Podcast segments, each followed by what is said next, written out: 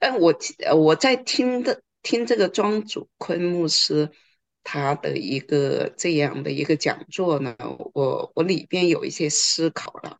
呃，特别他讲到利玛窦呢，他他如何融入中国文化，他开始就把自己穿的像那个佛 佛家一样哈。就是长袍子，然后就别人就不厉害，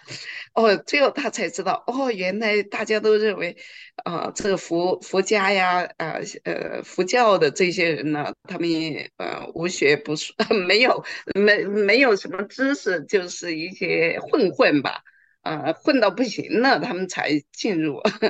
进到呃这退到里边去，所以呢，他了解到中国文化以后。他了解到儒家，所以他把自己就重新改了服装，戴上帽子，穿着儒家的那些啊外表哈衣服，然后他就可以得着一群人，他可以进入我我我觉得这是他的一个智慧，而他而且他的策略也是今天我们一直在讲到中国教会如何。更快速的扩展，他是从上层，他进入上层，他的啊，他直接进入皇家，对吧？他在皇家里边去，所以这带给我有一些思考啊，就是如何道成肉身啊，也就是天堂所关注，这是所讲的这一个见证，我事实上是觉得是十分十分重要。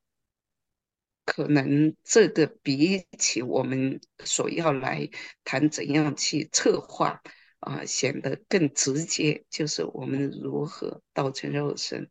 我们的生命如何？当然，这个生命的表达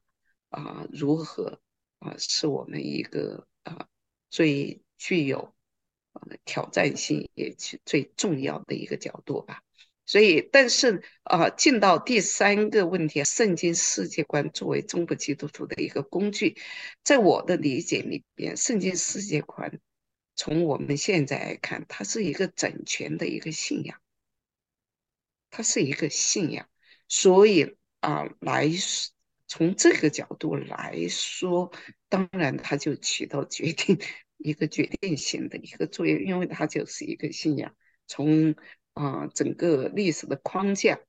整个世界的框架，从受造到堕落，到救赎，到恢复，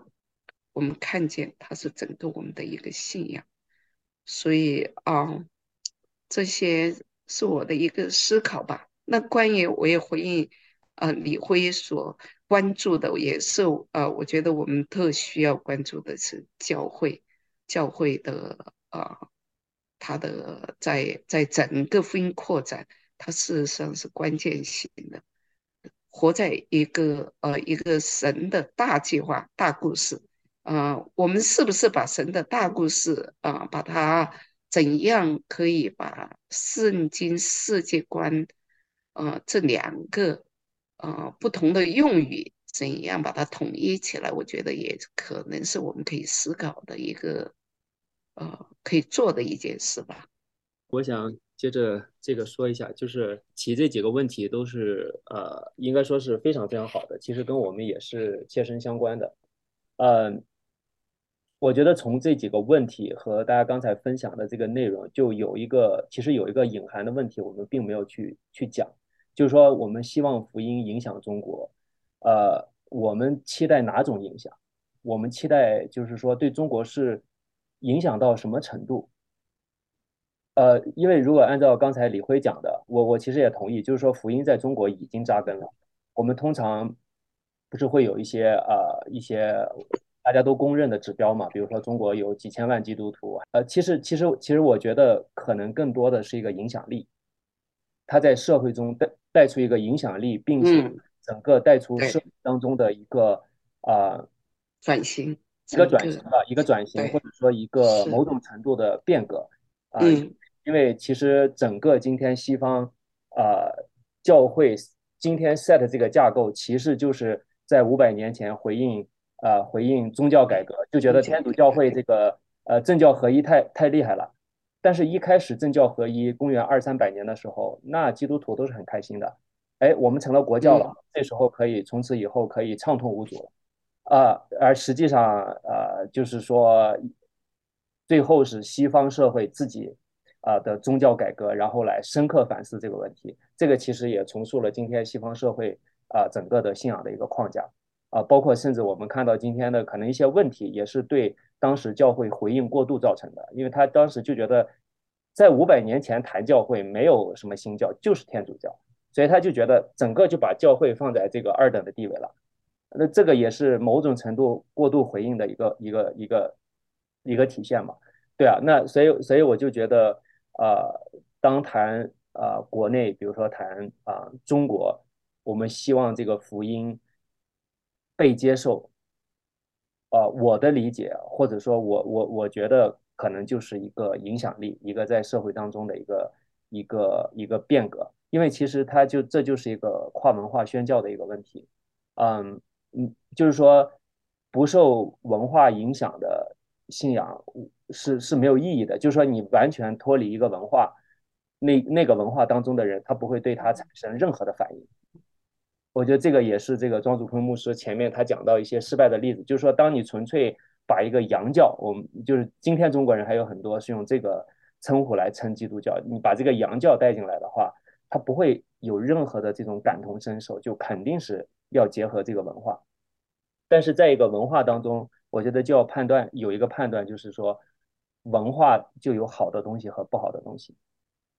你你你，比如说呃这个。呃，印度的印度的这种呃种姓制度，那那今天今天在二十一世纪的时候，大家都觉得这个种姓制度是不好的，但是大家要知道，在十九世纪进入印度宣教士的时候，他们是首先拥抱这个种姓制度，然后才生存下来的。所以，所以在文化当中，我们。其实也要意识到，我们也在深受这个文化的影响。所以就是说，就是说，你一方面真理它是超越的，但另一方面你也不能就是完全脱离文化讲真理。就是我觉得这个其实其实它就缺少那个那个土壤。我觉得圣经世界观最终落地啊，我用一句话总结，就是说爱真实世界当中真实的人啊，要不然就是我头脑里可能装备了很多很多理论，但是这个理论。它就是要结合可能你觉得还不太好的文化，比如说华人文化当中，我们去祭祖。啊，我前些年我刚信主的时候，我回去的时候就觉得这是一件，就是这是一件非黑即白的事情。就我回去以后，我就觉得 OK，基督徒就是不能祭祖，基督徒就是要啊远离这些弊端，呃，这个这个叫什么承袭陋俗吧。但是我的家人和我身边的人都当怪物一样在看我。就就就就就说你这个人去了美国没几年，怎么怎么怎么变成这样了？嗯，At the same time，是呃，这个就把福音门给关上了。别人不需要你告诉别人一一套什么是对，什么是错的，而是说啊，你首先是在一个文化处境当中啊，你爱那个真实的人。这个其实对我觉得啊，我最近啊越来越对这个感受，就是说圣经世界观一定。不是一套，就是说，OK，我们这个东西特别好，我要代替你原来那个东西。那那那，我我为什么要，我为什么要被你代替？我我都不觉得有这个有这个必要被你代替。就是，所以我觉得，嗯，圣经世界观最终落地还是啊，就是啊，要结合文化，就是爱真实的人，不是理想当中的人。我们之前也提到过那个短片嘛，嗯嗯，对对啊，就是理想当中的人很可爱。我们那套理论都很完，但是你遇到真实世界当中的人，可能他就是一个很俗的，就很对啊，就很抵挡你的，啊，就很讨厌你讲的那套东西，那怎么办？嗯，对，我觉得这才是真实的圣经世界观啊落地。对，啊，我我再呃再补充啊，这个对我很有启发，也意识到就这个问题的啊，这个问题真正的是这个问题，就是说把其他的问题都能够放在合适的位置上面。不过就是说，我要想，就是这个问题让我想到，就是说，到底要什么？呃，是影响力吗？如果我们看这个圣经的，看这个《列王记》呃和《历代志》的话，啊，可能神的想法还稍微有一点，但就是你怎么 interpret 这个引导影影响力啊？我就是补充这一点，这个问题对我深受启发，谢谢。因为庄祖坤牧师是在提倡这个文化在基督信仰作用中是比较早的一个先见，就是说他自己也有很多的研究，呃，没有几个牧师或基督教的学者比他做的更深入或者。比他做的更好更多，不很多。呃，这个咱们从那个录像来讲，录像中呢，就是说从我的领受哈，那个录像我以前看过，这是再看了两遍。他强调我领受的，给大家分享一下。他讲的是两种宣教路线，在利马利马窦那时候就两种宣教路路线。第一种是是利马窦的宣教路线，第二种呢，他提到了另一个呃基督教一另一个天主教教派叫道明会。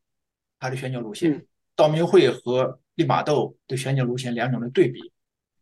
而到后来他在讲的时候，他讲的比较简略，因为他那个对史实后面包括在对内地会的那段历史介介绍呢，他有点简略，有点太就是讲了两句话概括了。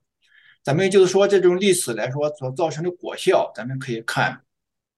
一直到清朝的时候，就是说在马礼逊来华的时候。他说，马里逊和内地会那些宣教士所采用的是耶稣会的宣教路线。他是这样讲的，你翻的文章，实际上就是说，庄祖坤有一点他很清楚，他是赞成利玛窦的宣教路线的。他认为清末和民初这些宣教士也是利玛窦的宣教路线，所以后面呢，呃，他讲他比较粗，呃，细的讲的话。我个人理解的恰恰相反，就是说，在利玛窦来华以来，这些宣教士大部分所采用的恰恰不是利玛窦路线，而是道明会的路线。我的根据就是说，你这些宣教士有三次全国性大会，你在这些史料，这些史料就是我这看了一本，就是就是沙斯杰先生编的，就是民国基督教这个历史，你可以看到他三教宣教大会，它有一个决议。他决议明确就讲，他说中国文化和基督教文化是是对立的，不可共融的。甚至他在第二次大会中，把那个丁汝良牧师所讲的，就是说容他要提倡你要容忍中国人祭祖。他把这篇文章，就是以这个戴德生为代表的这些呃宣教士集体起立抗议，他写这篇文章，并且要提议就是坚决抵制中国这些恶习陋习。这是这是史料，我只是给你讲述史料，而不是讲别的东西。我是非常在。然后你到第三次大会，就是说这些大会，就是说你要仔细看这些史料，真正的转变在哪里呢？真正的转变就是说这里面我跟他讲，就是说你可以看到一个区别，就是利玛窦来华宣教二十八年、二十五年，一共两千多人信主，其中不乏像这些士大夫阶层，像一些徐光启了。呃，还有其他的，像这个李国、呃李李思藻、杨杨杨清军这些士大夫，就是说很高职位的人信主，并且在士大夫阶层造成很大的影响。几千人信主，就是四个二五年，而马里逊来华二十八年，只有十个人信主。这里面是说不是那么说咱们所讲的，就是说原因在哪儿？就是我以前很就是大概前五七八年前就一直想这个问题。我暂时不讲怎么更接接纳开放，咱们讲咱们历史上有几次反对，他怎么反对的？第一次反对，咱们知道就是说这个道明会所造成的这个，咱们把账算在道明会这种思路上去。第一次说大的灾难是中国的太平天国，而现在就是说你和主流中国知识分子在谈的时候，严严肃的知识分子谈基督教的时候，他们最大一个 concern 就是说，他们不想要太平天国二点零版。你要知道太平天国怎么回事太平天国是他把孔庙给砸了，当然也把一些寺庙给砸了。他信奉天主，他当时做了一种激情，一种民族的热情，一种社会政治的诉求，也在教会里面。他所造成的土毁坏，实际上是人口，中国人口损失了一点二亿，直接损失大概八千万，直接超过一二次世界大战。这个灾难。比如说，现在基督基督教不愿不愿认不认为是我们这宣教士的责任，其他都不认为是，没有人愿意负担这个责任。这里面的问题就是，我我们作为一个就是后代，我们这代人应该反思的内容。就说这是你要要理解现在目前主流知识分子为什么他他也会思索的，他们就是说做一些基督教历史的研究，不比我们比我们这个基督教内研究的要深入要多得多。你可以看很多论文，这是一个问题，咱们需要就是说讨论的这个问题。实际上这个问题的转变，实际上是在三十年代。第二，这是第一次反对，就是说造成的天明天国以后，中国的士大夫对这个洋教的看法是非常负面的。然后第二次反对，大家都知道是义和团。义和团就是对洋对洋教的反对，就是这个我不用再讲了。咱们就是一边倒，现在还是一边倒。都基督徒的话，我们一边倒的是说，来觉得，哎，这个民众如此之麻木，如此之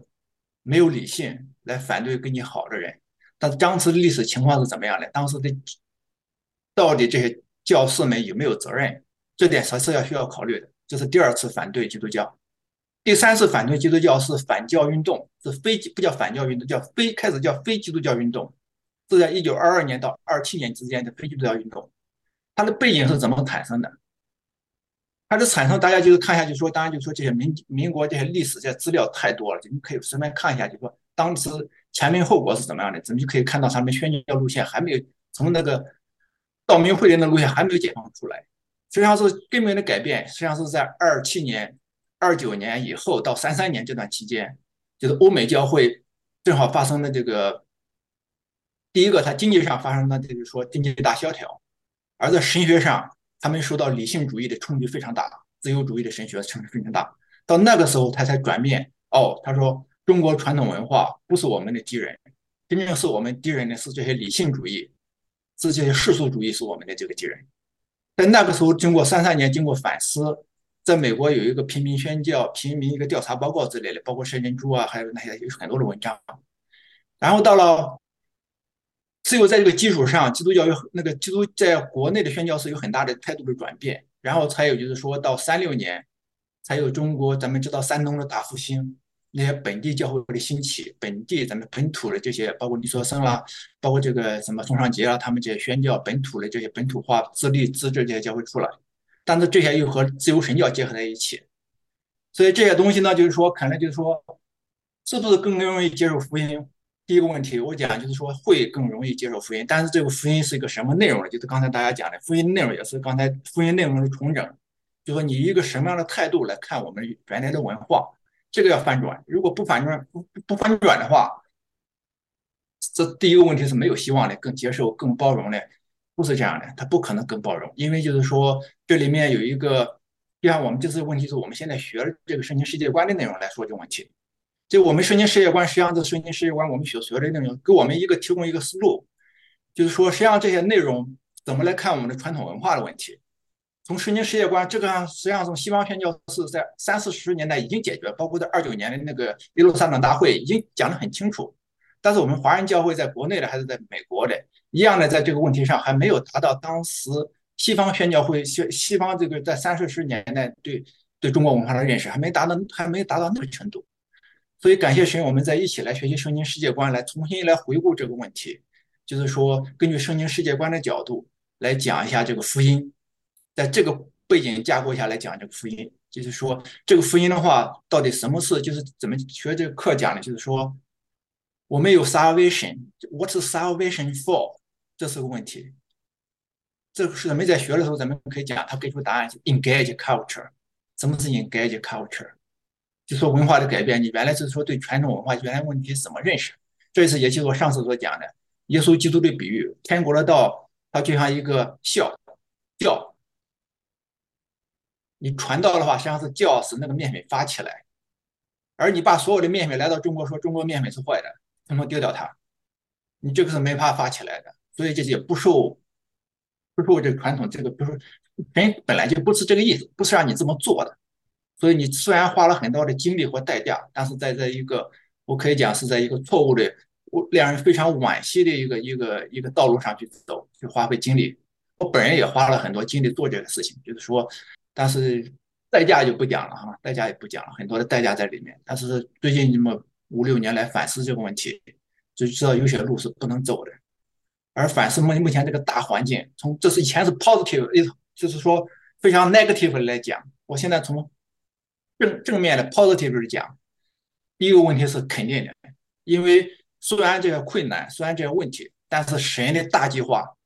神的圣灵的带领，你可以看按照就是朱谦牧师讲的，按照这个按上帝的指纹来检查，现在是时候，现在是时候兴兴起这些华人那么多高级知识分子，有思想的聪明人，好多人都是好多我们原来教会我一次团契，我一看桌上数一数，十个人，有博士学位的有九个，另一个没有博士学位，还拿了两个硕士学位。所以就是说，我们都对聪明人来到美国，很有神的原因和目标和或或那个他的那个他的那个动机是非常清楚。如果你要重新看历史的话，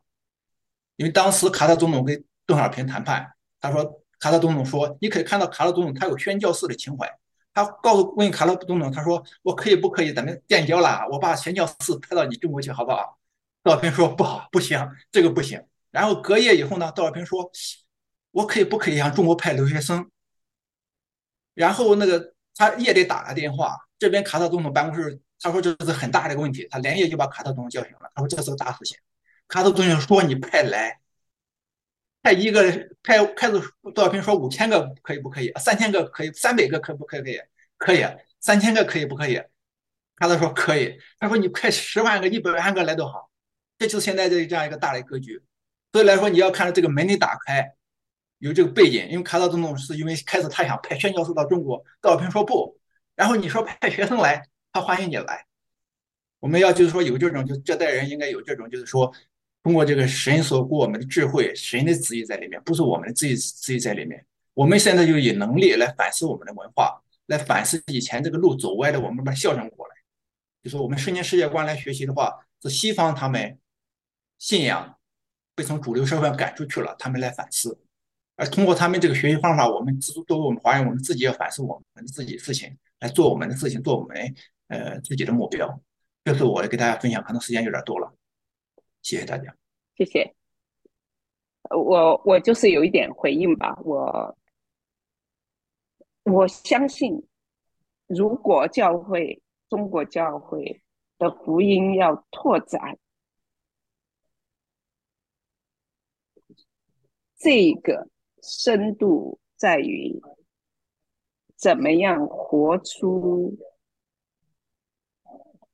道成肉身的基督在我们当中。嗯，其实我自己也是非常的苦恼。一方面，我们看到我们的过去所领受的，在北美，呃。各种各样的神学，包括我们自己啊，所，你说不是神学，也是自己有套的神学哈。啊，看到的这个这个碎片化啊，不完整啊，不是一个整全的一个圣经观，不是一个整全的啊，对于圣经的认识，或者对于。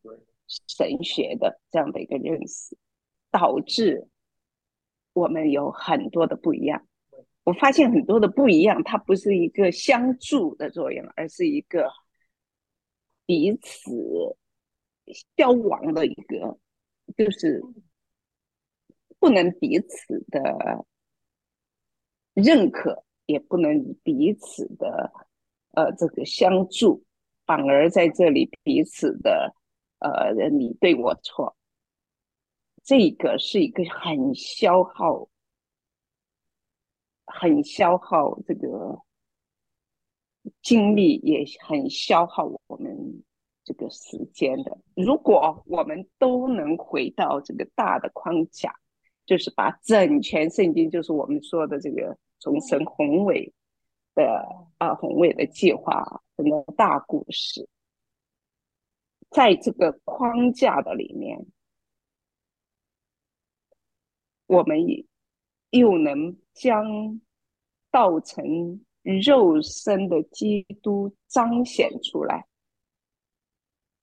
我相信这个影响力，它将会是很不一样。